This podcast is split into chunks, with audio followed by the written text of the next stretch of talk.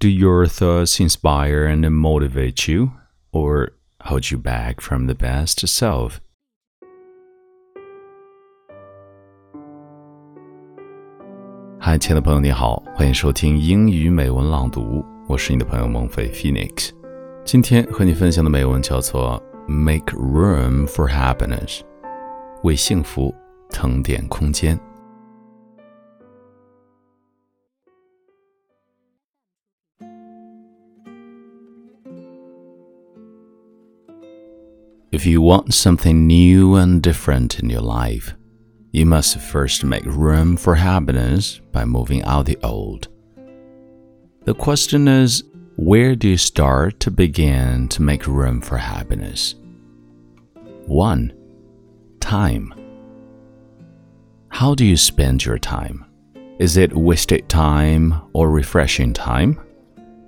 Does it take you towards your goals or away from them? Are you consciously spending time or just letting it happen?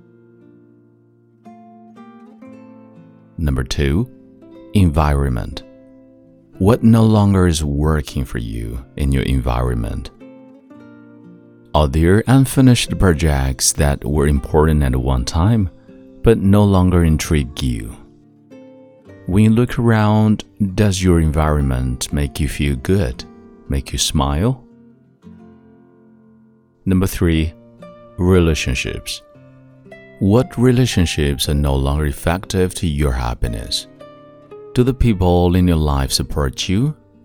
Are you proud to introduce them to others? Do you learn from them? And number four, thinking. Do you talk to yourself like your best friend? Or do you talk to yourself like the neighbors you despise?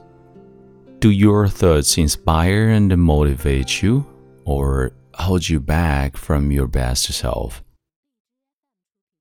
And last one, work. Do you feel fulfilled and happy about your work? Whether that's a domestic engineer or CEO? Or do you dread doing the work? And just count the minutes until time off. Once you have made the room for success, adding what you really want will give you pleasure and fulfillment. If you try to add it on top of what you already have, it will become just another source of aggravation.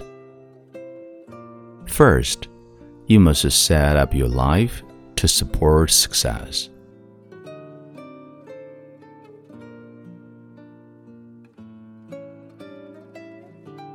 Alright, this is Mengfei Phoenix, and see you next time.